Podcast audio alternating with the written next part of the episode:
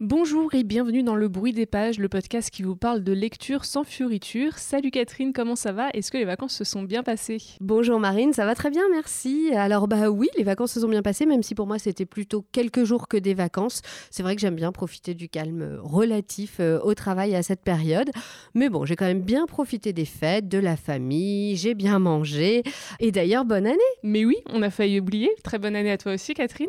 Et puis à vous tous, bien sûr. On espère que vous avez passé euh, de très belle fête de fin d'année, que vous avez eu un peu plus de vacances que Catherine et on vous souhaite plein de belles choses pour 2023 et surtout plein de belles lectures évidemment. Peut-être euh, réussir à réduire un peu notre pile à lire? Euh, oui ou pas Ouais, c'est vrai qu'en même temps, les bonnes résolutions, hein, on sait ce que ça donne en général. Et puis, il faut être honnête, on va pas forcément vous aider sur ce coup parce que ben, nous, on a plein de livres et de BD sous le coude à vous conseiller. Et donc, pour ce début d'année, on va vous parler de Memphis de Tara M. Stringfellow, Hermione Granger, lectrice de Harry Potter de Tanguy Abran, Yoga, une histoire monde de Marie Coq et la BD Noire, la vie méconnue de Claudette Colvin de Émilie Plateau.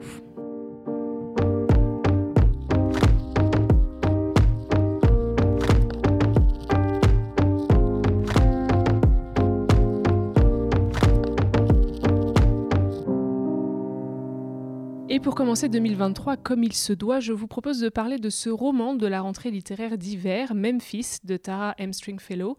Il sort dans quelques jours aux éditions Charleston. On a eu la chance de le lire en avant-première et c'est une très belle découverte pour nous deux. Dans la chaleur étouffante de l'été 1995, après un énième débordement de colère de son père, Joan trouve refuge avec sa mère et sa jeune sœur dans la majestueuse maison de Memphis qui a vu les femmes de sa famille grandir. En poussant la gigantesque porte de bois, Joan sait qu'elle va découvrir d'innombrables fantômes. Celui de son grand-père, lynché après être devenu le premier inspecteur noir de la ville. Celui de sa grand-mère qui transforma son salon en lieu de rassemblement du mouvement des droits civiques de Memphis. Et sa propre terreur qui la submerge en même temps que ses souvenirs lorsqu'elle passe le seuil de la véranda. C'était parmi les premières épreuves non corrigées Charleston que j'ai dû lire cet automne. Et en lisant le résumé, je me suis tout de suite dit que ce roman avait vraiment un gros potentiel. D'ailleurs, je t'en ai tout de suite parlé, Catherine. Ouais, et quelle belle surprise pour ce début d'année. C'est vrai que euh, bah, dès que tu m'en as parlé, je me suis dit que clairement ça allait me plaire ce roman. Il y a un peu tous les ingrédients pour nous, hein. des histoires de femmes au cœur de la grande histoire du combat des Noirs aux États-Unis. Ce livre était fait pour nous mais j'avoue que je pensais pas que ça me plairait à ce point. C'est vraiment euh, un très beau premier roman. Je suis d'accord. Euh, Tara M. Stringfellow, elle nous emmène à Memphis et euh, tout le long de ce roman, on traverse presque un demi-siècle de lutte pour nous raconter le destin incroyable de Joan, Myriam, Hazel et de toutes ces femmes noires du sud des États-Unis qui sont confrontées à la ségrégation et à la domination des hommes. Ouais, j'ai été vraiment moi accrochée par l'histoire de ces trois générations de femmes. J'ai dévoré le roman jusqu'à à peu près 100 pages de la fin. Et puis là, j'ai vachement ralenti parce que j'avais pas du tout envie de les quitter. j'ai vraiment adoré ces femmes fortes qui vivent et qui survivent dans un environnement, bah, comme tu le dis, hein, qui n'est pas fait pour elles. D'ailleurs, ça me fait penser à, au tout début, avant même le début, il y a une citation de euh, Toni Morrison qui, euh, bah, qui je trouve euh, donne bien le comment dire le, le ton le ton ouais pour pour le roman elle dit pendant longtemps dans ce pays les hommes noirs n'ont eu personne d'autre que les femmes noires sur qui passer leur rage. Et pendant longtemps, les femmes noires ont accepté cette rage et même considéré cette acceptation comme leur déplaisant devoir. Euh, mais ça, évidemment, ça a changé et c'est un peu ce que nous montre ce roman. Oui, tout à fait.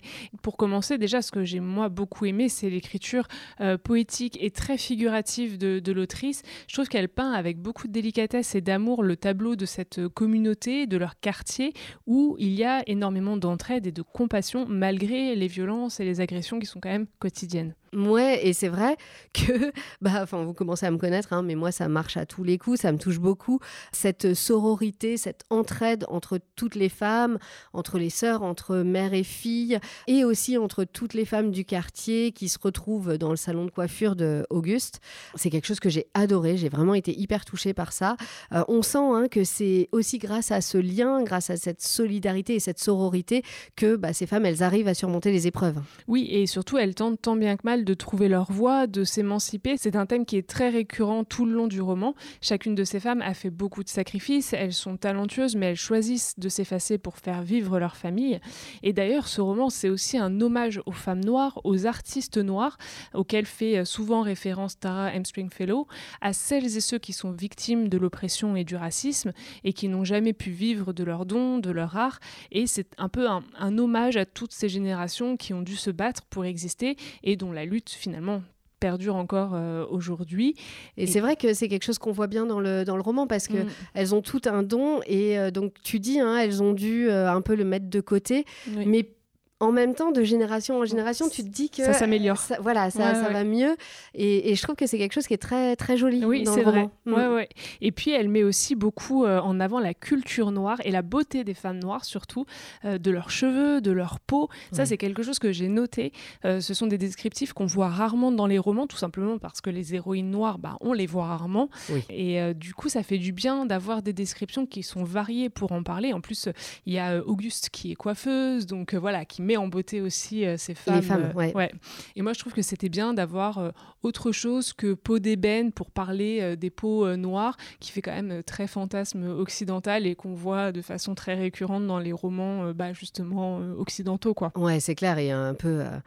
Enfin, il y a d'autres moyens de décrire. Mais c'est vrai, moi aussi, j'ai beaucoup aimé hein, ces, descriptions euh, physiques des femmes.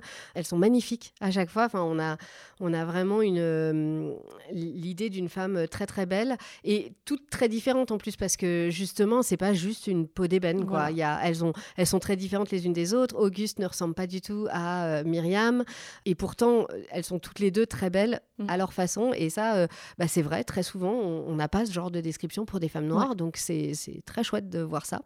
Moi, ce que j'ai aussi beaucoup aimé, c'est l'enchevêtrement des histoires de ces femmes. On suit l'histoire des États-Unis et surtout des Noirs hein, dans le sud des États-Unis au travers de la petite histoire familiale de euh, Joan, de euh, Myriam euh, et, et de Hazel et les deux sont vraiment liés. C'est-à-dire que l'histoire des femmes suit l'histoire des luttes pour les, les droits des Noirs dans le sud des États-Unis et, aux États-Unis. Et cette fresque familiale, et l'histoire de la communauté euh, sont vraiment euh, se confondent hein, euh, au, bout, au bout du compte. Et puis, c'est des histoires qui sont aussi enchevêtrées entre elles, entre les femmes de la famille, de la grand-mère à la petite fille, ça se répond.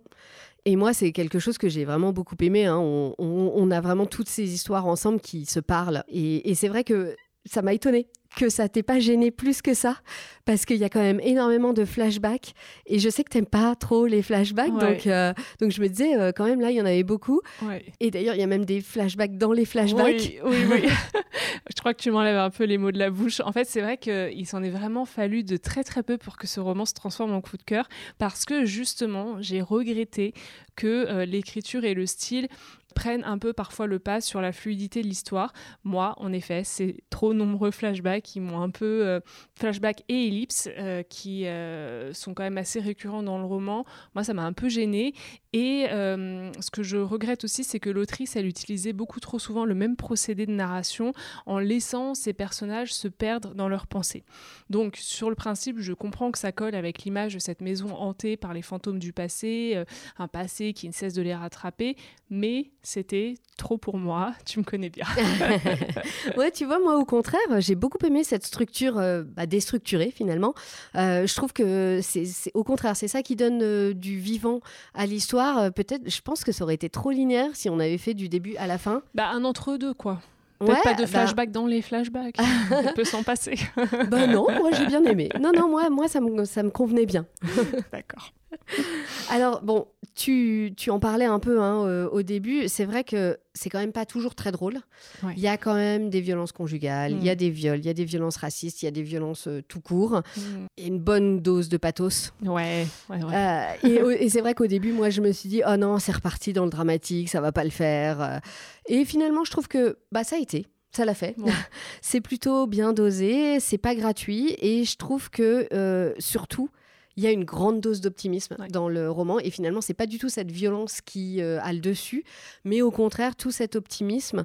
Et au milieu de tout ça il y a énormément d'amour. Mhm. et c'est vraiment en fait pour moi c'est ça qui ressort du roman. C'est tout cet amour entre entre toutes ces femmes. Le message principal voilà. Et la fin je trouve est très belle. Ouais Je suis d'accord, j'ai bien aimé. Enfin, le, dans l'ensemble, je trouve que le, message, la fin, tout ça, c'est très optimiste et, et ça se termine pas sur quelque chose de très noir, quoi. Ouais, exactement. Mm. Et vraiment, bah, c'est bien parce que ça contrebalance euh, un peu cette violence qui est quand même présente, euh, bah, forcément. Hein. on parle de, l'histoire, euh, mm, mm. parle de l'histoire des, des, de la communauté noire américaine.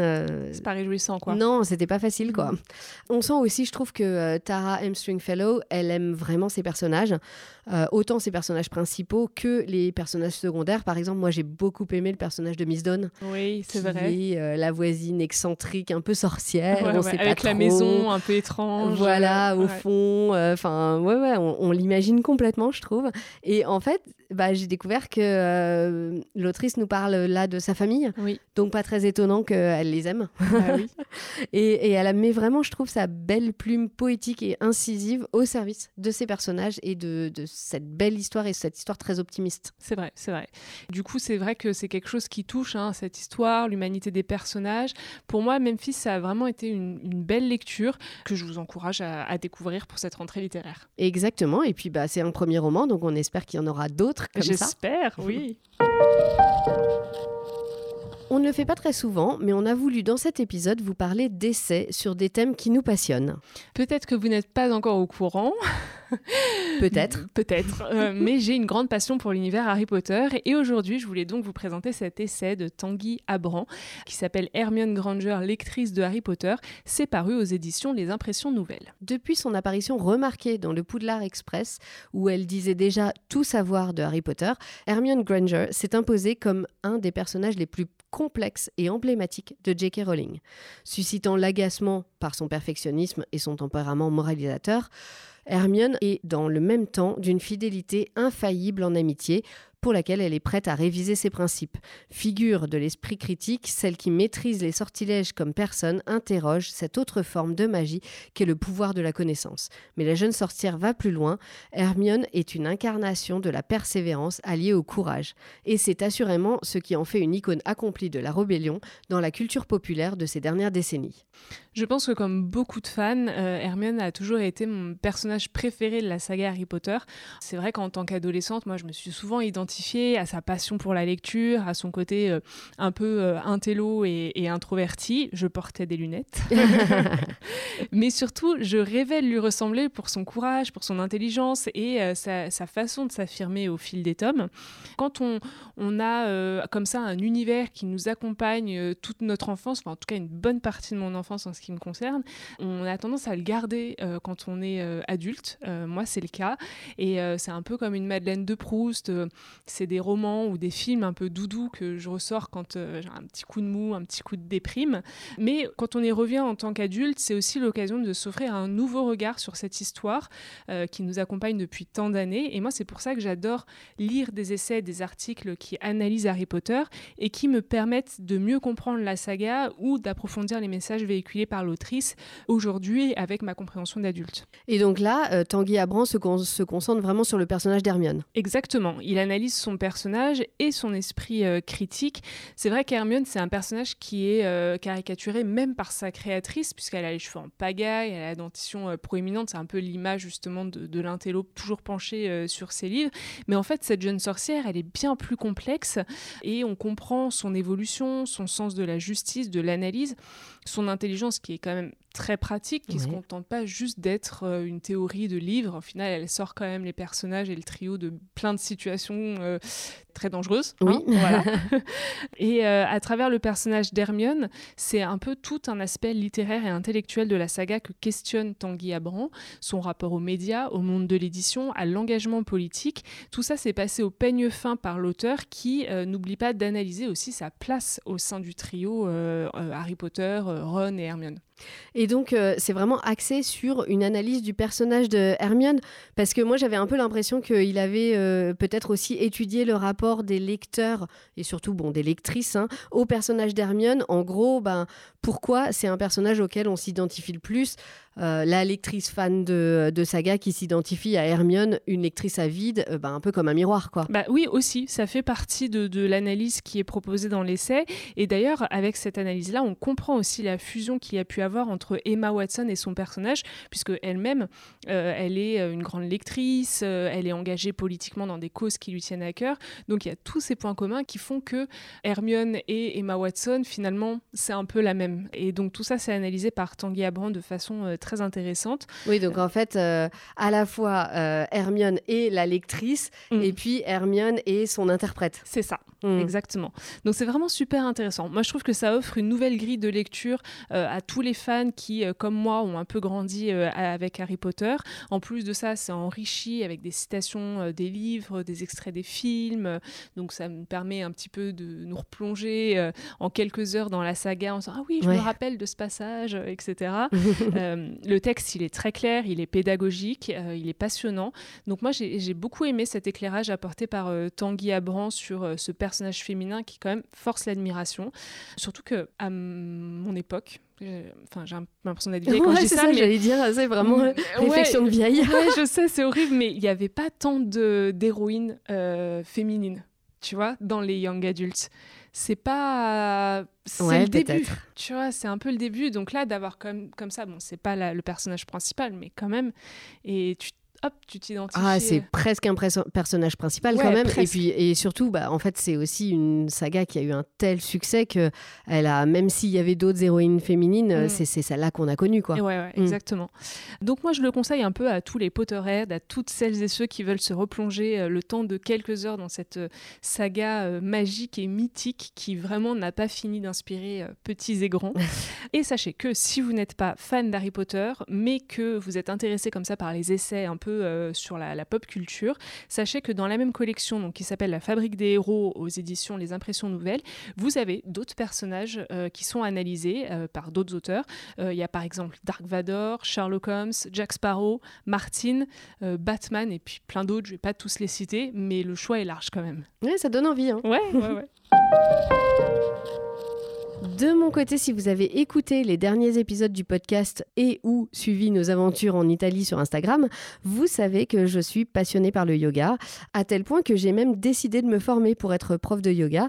Et donc, dans le cadre de cette formation, j'ai lu le livre de Marie Koch, Yoga, une histoire monde, de Bikram aux Beatles, du LSD à la quête de soi, le récit d'une conquête. Il existe en grand format chez La Découverte et en poche chez Pocket. Pour évoquer l'enthousiasme qu'il suscite aujourd'hui, on parle de boom, de phénomène, de déferlante. 2,5 millions d'individus pratiquent le yoga en France, 300 millions dans le monde. Pourtant, sur ces 300 millions de pratiquants, combien partagent la même expérience que d'authentiques ascètes hindous? Façonnée pour séduire largement, la discipline s'est considérablement modifiée depuis son origine et constitue aujourd'hui un cas exemplaire de culture mondialisée. J'ai souvent plus de mal quand même à lire euh, les essais que les romans. C'est un peu moins fluide pour moi, donc souvent bah, je mets plus de temps à les lire. Mais là, euh, je dois dire que ce livre-là, je l'ai dévoré. Euh, alors bon, c'est vrai que c'est un sujet qui me passionne et je pense que tous les gens qui sont passionnés par le yoga devraient le lire et le liront très très vite. Mais je pense aussi que euh, ça peut vraiment intéresser tout le monde et pas forcément que les yogis ou les gens qui veulent être euh, profs de yoga comme moi. Parce que c'est vrai que bah, cette explosion du yoga, elle est visible partout. Hein. Je veux dire, euh, même dans des toutes petites villes, maintenant, il y a un studio de yoga. Ouais, et puis même dans les grandes villes, quand on regarde à, à Paris, c'est là où on habite, il y a presque un studio à chaque coin de rue en fait. Ah bah complètement. Et il y en a des nouveaux tout le temps. Donc oui, et c'est pour ça que c'est très intéressant de comprendre ce phénomène et c'est exactement l'objet de ce livre. Bon, moi je suis privilégiée parce que en plus j'ai eu la chance de rencontrer Marie Coq. Elle a donné une masterclass sur l'histoire et la philosophie du yoga lors de ma formation. Donc on a pu échanger et euh, c'était vraiment euh, passionnant. Ce que j'ai beaucoup aimé dans ce livre, c'est que Marie Coq analyse avec beaucoup de recul l'histoire du yoga et de cette conquête du monde par le yoga. Euh, si vous pratiquez hein, le yoga, vous avez sûrement déjà entendu euh, le yoga, c'est une pratique ancestrale. Ça fait 5000 ans qu'on pratique le yoga. Euh, et aussi des phrases dans le genre euh, Oh, le yoga a changé ma vie. Depuis que je fais du yoga, je suis plus la même. Honnêtement, on l'entend.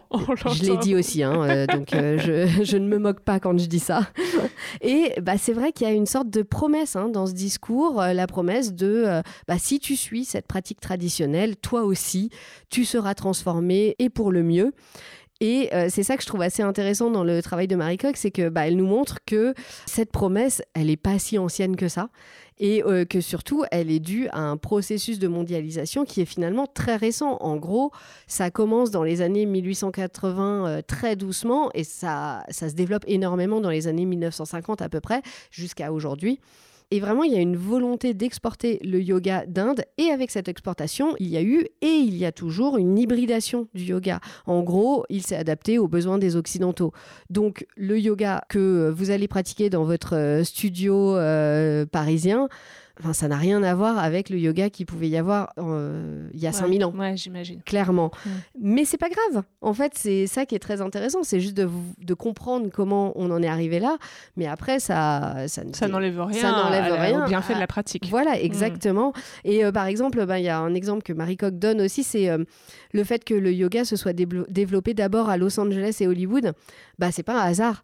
Parce que bah, les gourous, ils ont été envoyés là-bas comme des missionnaires un peu mmh. exprès parce que c'était là qu'étaient les stars et que les stars c'était des très bons euh, ambassadeurs euh, futurs du yoga euh, pour faire la pub et pour pousser bah, les gens normaux après à faire pareil. Bah, c'est souvent d'ailleurs comme ça que naissent les tendances hein, avec les célébrités, que ce soit les, les, régimes alimentaires, le sport.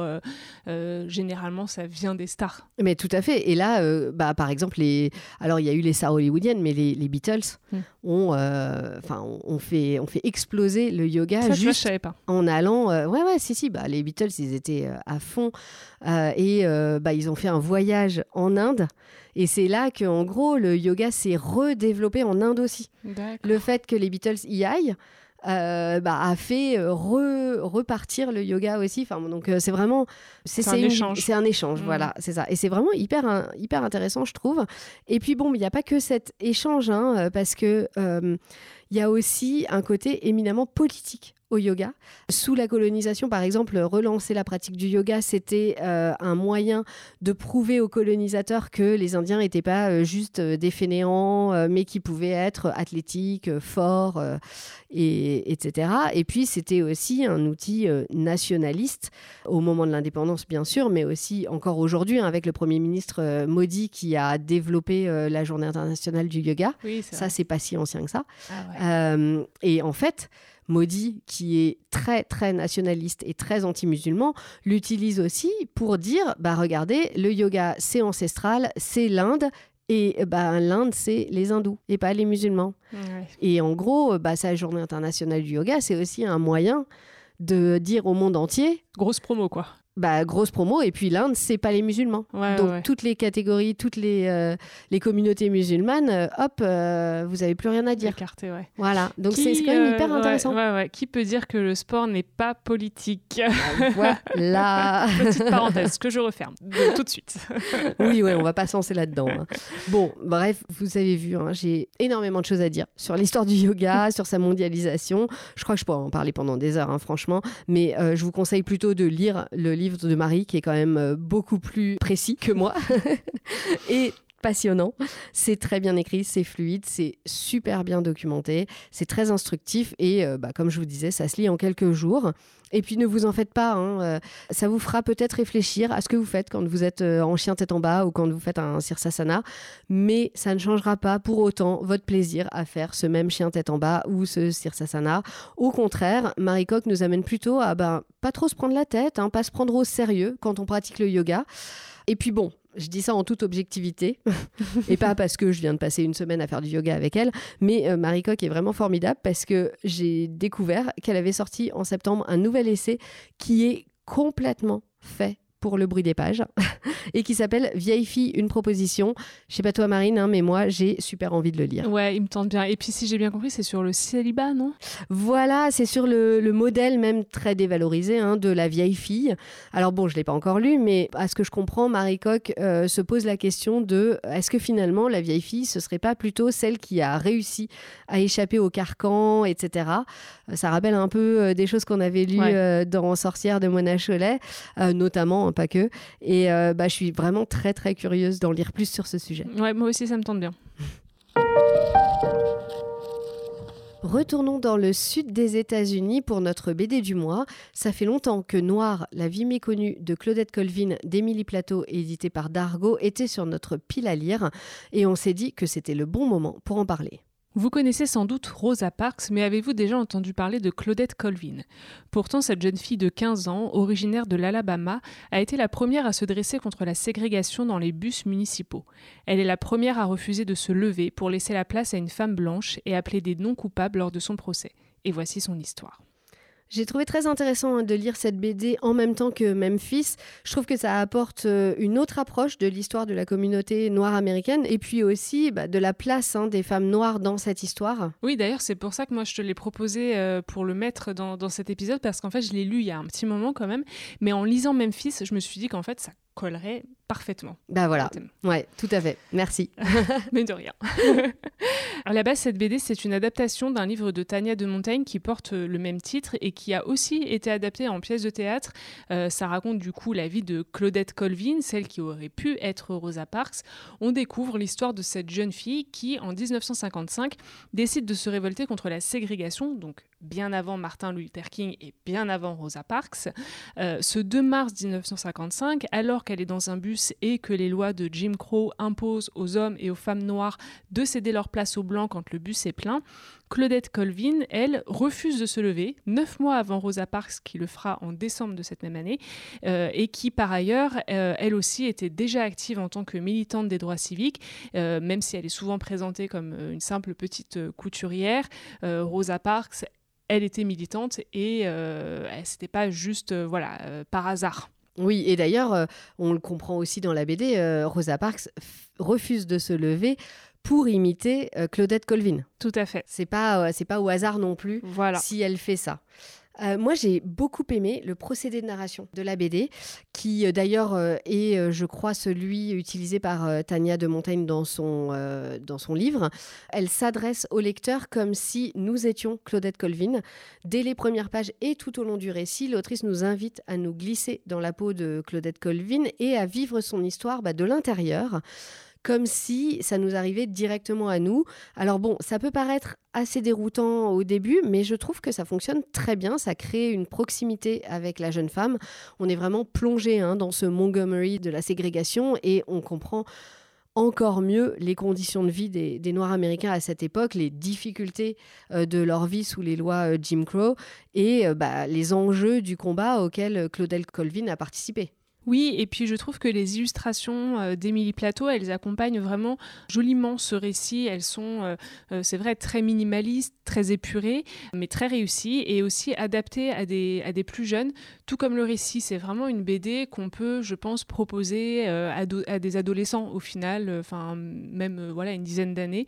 Ça se lit vachement bien. Oui, et d'ailleurs, euh, bah, le procédé de narration permet aussi, je pense, pour des plus jeunes de mieux euh, s'identifier. Oui. Sûrement. Ouais. Moi aussi, j'ai beaucoup aimé les dessins. C'est vrai, tu le dis, c'est minimaliste. Il n'y a, y a, pas, y a pas de cases, il n'y a pas de bulles. Parfois, c'est des personnages minuscules dans une grande page blanche. C'est vraiment très efficace. Et euh, j'ai bien aimé aussi le côté un peu enfantin des dessins. ça fonctionne très bien, je trouve. Ouais. Alors, moi, cette BD, elle m'a aussi beaucoup interrogée quand même sur l'histoire, avec un grand H, sur les personnages historiques qui figurent dans nos livres à l'école et surtout sur qui décide que tel homme ou telle femme passera à la postérité. Pourquoi son nom a-t-il été oublié? C'est un peu ce qu'on découvre au fil de l'histoire. Alors, je ne vais pas vous spoiler car le, récit est quand même assez court, donc ça serait dommage. Mais sans surprise, l'oubli de Claudette Colvin, il a été quand même savamment orchestré par le mouvement des droits civiques. Oui, c'est vrai. On en avait parlé un peu en parlant des femmes oubliées, notamment avec Titu Lecoq.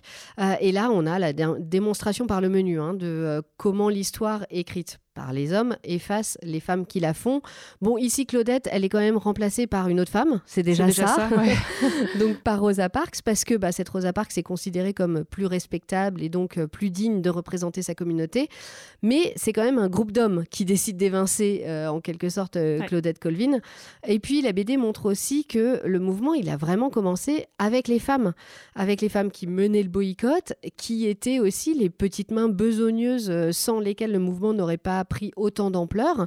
Et euh, ça, c'est quelque chose qui n'est pas souvent raconté. On nous parle énormément de Martin Luther King, mais en fait, moi, je ne savais pas hein, que les femmes avaient autant œuvré et eu autant d'importance au début. C'est vrai que ça a été un peu effacé de l'histoire. Ah bah complètement. Et d'ailleurs, petite parenthèse, pas si anecdotique que ça.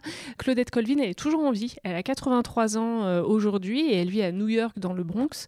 Et une seule rue porte son nom dans sa ville natale de Montgomery, comparé à, toutes les, enfin, à tous les noms de rues euh, euh, dédiés à Martin Luther King ou à Rosa Parks, hein, ne serait-ce qu'à Paris, il y a une station, etc c'est un peu triste. Oui, et surtout que c'est pas dans le centre-ville de Montgomery, mais plutôt dans un quartier pauvre et un peu délabré, hein, si j'ai bien compris. Un peu euh, bon sur les sur les frontières. Euh, voilà, ouais. ça, ça fait un bon. C'est malheureusement c'est un peu triste, mais peut-être qu'il y en aura plus euh, maintenant qu'on parle un peu plus d'elle. Espérons. Mm et qu'elle est un peu réhabilitée. Mm. Moi, je, trouve que cette BD, c'est un, très bel hommage à cette femme courageuse qui a placé les premières pierres de la lutte pour les droits civiques et qui a bah, malheureusement été oubliée du récit historique.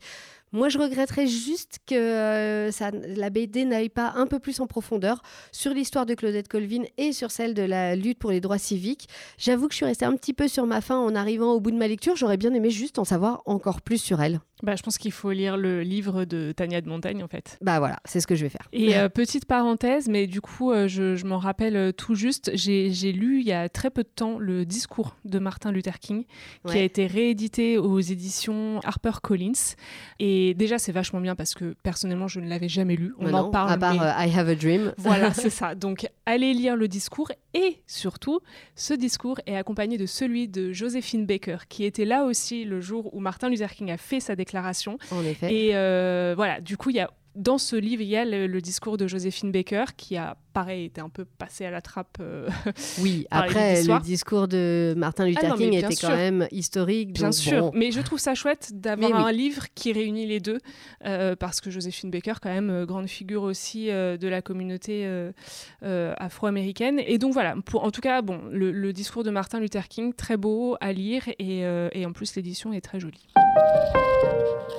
Nous approchons de la fin de ce podcast. J'espère que les livres que nous avons sélectionnés aujourd'hui vous auront plu. Est-ce qu'on a déjà entamé vos bonnes résolutions de réduction de piles à lire? Si c'est le cas, bah en fait, on n'est pas vraiment désolé. Hein. Bah non, désolé. désolé, mais pas désolé. Voilà. Euh, on a même prévu de continuer sur cette lancée. En tout cas, en ce début d'année, on ne perd pas les bonnes habitudes et vous pourrez donc retrouver toutes les références des livres dont on vous a parlé aujourd'hui sur notre Instagram, lebruitdespages.podcast et sur notre blog. Donc n'hésitez pas à aller faire un petit tour dessus. Vous pouvez aussi retrouver Marine sur son Instagram au fil des pages. À vous aussi de ne pas perdre les bonnes habitudes en likant le podcast sur les plateformes d'écoute, en laissant des gentils commentaires et en partageant le bruit des pages autour de vous.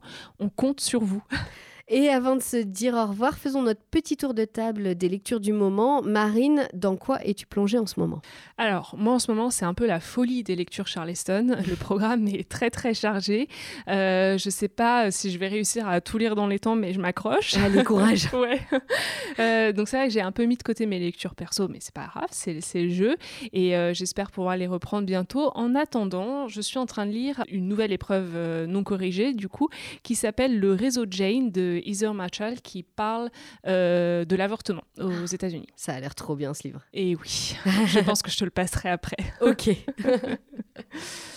Et toi, Catherine, qu'est-ce que tu lis? Moi, j'ai été un peu plus efficace que je ne pensais dans mes lectures ces dernières semaines. Du coup, j'ai eu euh, un peu plus de temps que prévu et je me suis accordé un peu de répit pendant les fêtes avec un petit chiclit de Noël parfait pour la saison. Ça s'appelle One Day in December de Josie Silver. En français, c'est euh, Un jour en décembre. Et je crois que tu l'as lu, Marine, non? Mais oui, je lis rarement des romans de Noël, c'est vrai.